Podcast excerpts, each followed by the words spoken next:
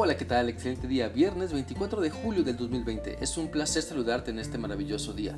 Te animo para que sigamos meditando en el pasaje de la Biblia que se encuentra en 1 de Timoteo capítulo 5 del versículo 9 al 16, el cual dice así: En la lista de las viudas debe figurar únicamente la que tenga más de 60 años, que haya sido fiel a su esposo y que sea reconocida por sus buenas obras tales como criar a sus hijos, practicar la hospitalidad, lavar los pies de los creyentes, ayudar a los que sufren y aprovechar toda oportunidad para hacer el bien.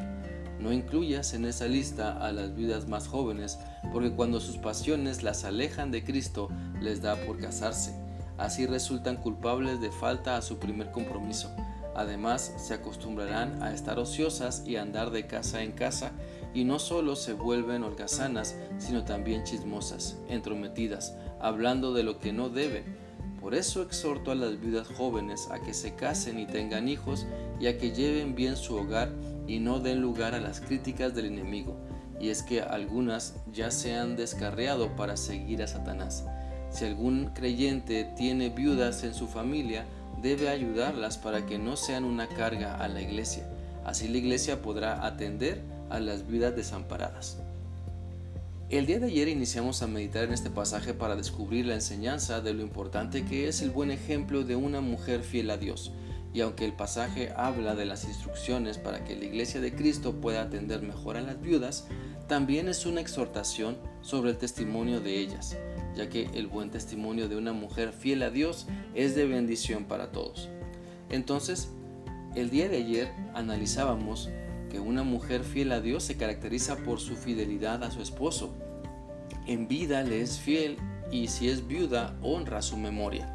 También la mujer fiel a Dios se caracteriza por ser reconocida por su buen trabajo en la educación de sus hijos.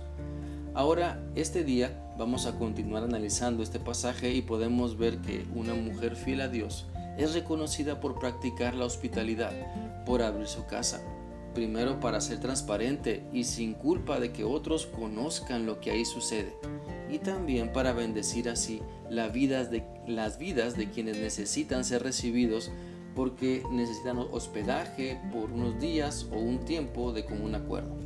Siempre las personas son bendecidas con nuestra hospitalidad, cuando les recibimos en casa y les ofrecemos lo que, lo que necesitan para que estén bien pues haciendo esto demostraremos el amor de Dios, demostramos que Cristo nos ha hecho valorar tanto lo que Él nos ha dado, que lo queremos compartir con otras personas también para que lo disfruten. La hospitalidad se puede practicar desde ofreciendo un vaso con agua hasta ofreciendo hospedaje a quien necesita quedarse unos días. Pues practicar la hospitalidad indica que queremos que Dios, creemos más bien que Dios proveerá, creemos que Dios está en control de todo, que Él nos protege, que Él nos quiere usar para ser de bendición. Así que quiero preguntarte, ¿cuándo fue la última vez que practicaste la hospitalidad? Te animo para que en cuanto tengas la oportunidad demuestres tu fidelidad a Dios compartiendo lo que Dios te ha dado con quien necesita.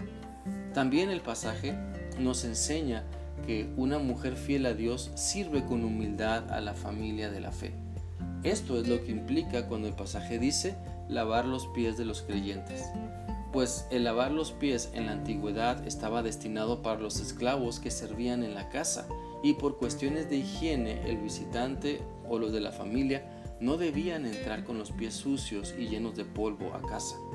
Pero ahora podemos tomar esta enseñanza en el sentido de servir con humildad en las tareas que se le asignen o en las que por iniciativa propia quiera servir. Siempre es mejor eh, siempre es mejor recordada la mujer humilde que la altiva. Siempre es bendición, es de, mucha bendición la mujer que se acomide a servir que la que se ofende cuando se le invita a participar. La mujer humilde y servicial siempre está rodeada de personas que valoran su servicio y quieren aprender de ella, pero la mujer altiva siempre se queda sola porque su carácter aleja a las personas y muchas veces terminan solas por las razones equivocadas. Quiero animarte para que seas una mujer que sirve con fidelidad a Dios, que se esfuerza por compartir lo que Dios le ha dado, que se esfuerza cada instante porque su buen ejemplo sea de gran bendición para todos los que Dios ha puesto cerca de ella.